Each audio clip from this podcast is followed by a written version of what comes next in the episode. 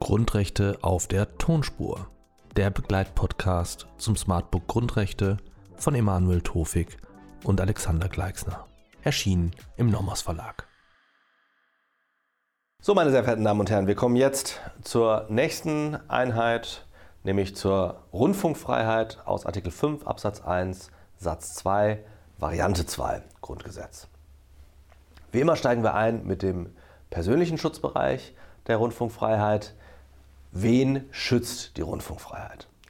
Auch die Rundfunkfreiheit ist ein Jedermann-Grundrecht. Alle, die Rundfunk veranstalten, veranstalten wollen oder in irgendeiner Form daran mitwirken, sind im Grundsatz von der Rundfunkfreiheit, von ihrem persönlichen Schutzbereich erfasst.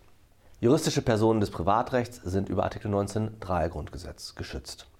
Im Rahmen des Grundrechts der Rundfunkfreiheit stellt sich natürlich die Frage, inwiefern sich möglicherweise auch öffentlich-rechtliche Rundfunkanstalten auf dieses Grundrecht berufen können.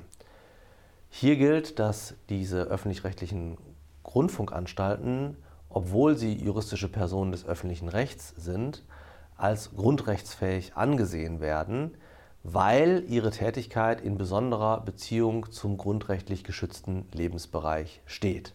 Also das ist eine Ausnahme vom Regelfall, dass Grundrechte grundsätzlich juristischen Personen des öffentlichen Rechts aufgrund des Konfusionsarguments nicht zur Verfügung stehen, also öffentlich-rechtliche Einrichtungen sich darauf nicht berufen können. Die öffentlichen Rundfunkanstalten stellen hier eine Ausnahme dar. Eine Twitter-Stellung haben die Landesmedienanstalten. Sie sind grundrechtsberechtigt, soweit sie Aufgaben zur Ausgestaltung, Sicherung und Gewährleistung des Rundfunks wahrnehmen. Sie sind hingegen nicht grundrechtsberechtigt bei der Wahrnehmung rein staatlicher Aufgaben, also beispielsweise, wenn sie Kontrollbefugnisse ausüben. Was ist der sachliche Schutzbereich der Rundfunkfreiheit? Schutzgegenstand ist hier der Rundfunk. Was ist Rundfunk? Rundfunk ist eine an die Allgemeinheit gerichtete, durch Funktechnik verbreitete Übermittlung von Dateninhalten. Bei der Allgemeinheit äh, geht es wieder um eine unbestimmte Vielzahl von Empfängern, wie auch bei der Pressefreiheit. Ähm, und das dient der Abgrenzung zur Individualkommunikation, ähm, auch wenn zu sagen ist, dass ein eingeschränkter Empfängerkreis unschädlich ist, also wenn Sie beispielsweise Abonnementsysteme haben, dann können sich diese dennoch an eine unbestimmte Vielzahl von Empfängern richten und sind deswegen als Rundfunk einzustufen. Funktechnik meint eine Verbreitung mittels elektronischer Schwingungen, gleich ob drahtgebunden oder drahtlos. Ähm, die Abgrenzung zu Presse und Film ist hier die körperlose Verbreitungstechnik, ja, also der Funk. Die Übermittlung in besonderer Art und Weise ähm, wird hier besonders ähm, beim Schutzgegenstand berücksichtigt. Also Rundfunk hat eine besonders massenkommunikative Wirkung, eine Breitenwirkung, ähm, trumpft auf mit Aktualität, hat auch eine gewisse Suggestivkraft. Die Abgrenzung des Rundfunks zu Presse und Film erfolgt also gerade über diese Verbreitungstechnik.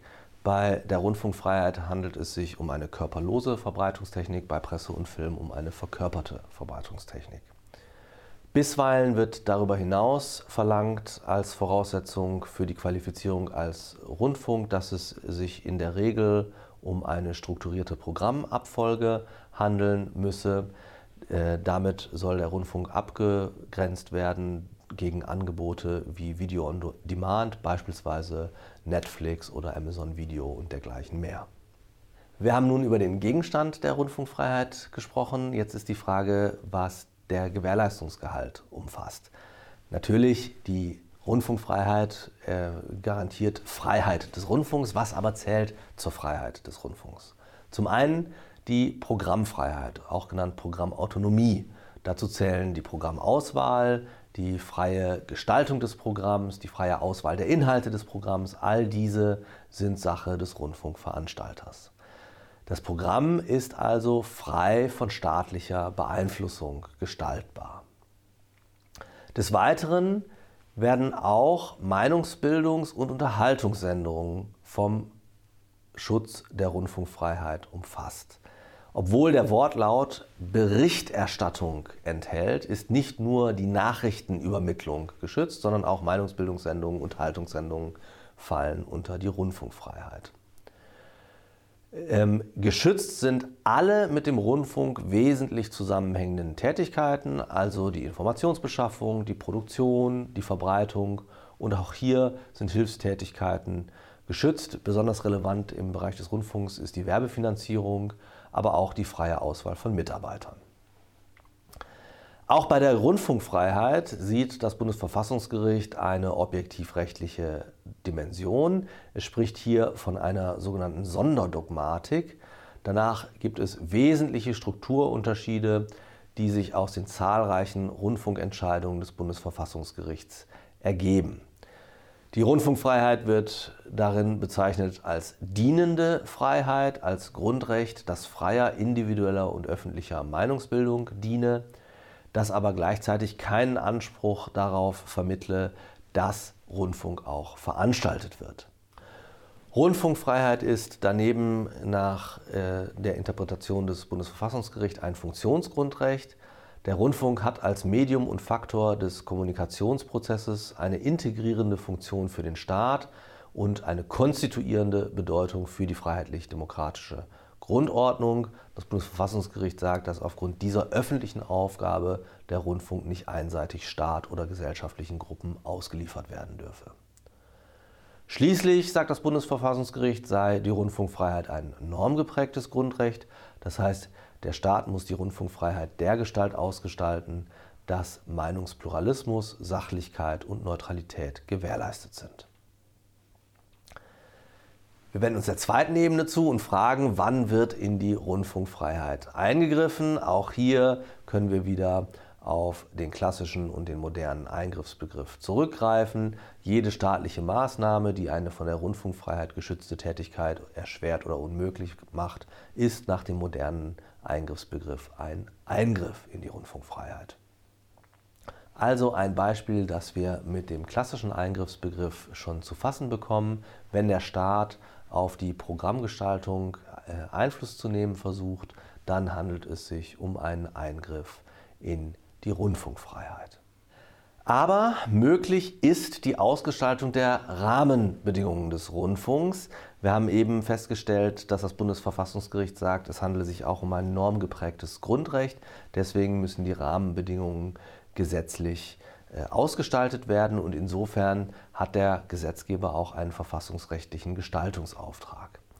Daher sind Normen des einfachen gesetzlichen Rundfunkrechts grundsätzlich keine Eingriffe, sondern erst einmal Ausgestaltungen und daher in der Folge nicht an den Voraussetzungen des Artikel 5 Absatz 2 Grundgesetz zu messen. Für die Bestimmung der Verfassungsmäßigkeit sind die Ziele des Artikel 5 Absatz 1 Satz 2 zweite Variante zugrunde zu legen, eben weil es sich um ein normgeprägtes Grundrecht handelt. Wir kommen nun, meine Damen und Herren, zu einer kleinen Zusammenfassung der Rundfunkfreiheit. Erstens der Schutzbereich. Persönlich ist grundsätzlich jedermann vom Schutzbereich erfasst. In sachlicher Hinsicht wird die Freiheit des Rundfunks garantiert. Rundfunk ist eine an die Allgemeinheit gerichtete, durch Funktechnik verbreitete Übermittlung von Dateninhalten. Gewährleistet werden alle wesensmäßig mit dem Rundfunk zusammenhängenden Tätigkeiten. Dazu gehören auch rundfunkrelevante Hilfstätigkeiten. Ein Eingriff kann hier sowohl mit Hilfe des klassischen als auch mit Hilfe des modernen Eingriffsbegriffs festgestellt werden. Wegen der Struktur als normgeprägtem Grundrecht ist genau zu prüfen, ob nicht möglicherweise eine Ausgestaltung vorliegt. Die verfassungsrechtliche Rechtfertigung erfolgt wieder mit Hilfe von Artikel 5 Absatz 2. Den Schranken, die dort niedergelegt sind, das sind die allgemeinen Gesetze, die gesetzlichen Bestimmungen zum Schutze der Jugend und das Recht der persönlichen Ehre, gegebenenfalls, je nachdem, auf welche Seite man sich bei dieser Streitigkeit schlagt, schlägt, auch kollidierende Grundrechte. Schranken, Schranken, wie zuletzt erwähnt, Verhältnismäßigkeitsgrundsatz und Wechselwirkungslehre besonders relevant. Herzlichen Dank.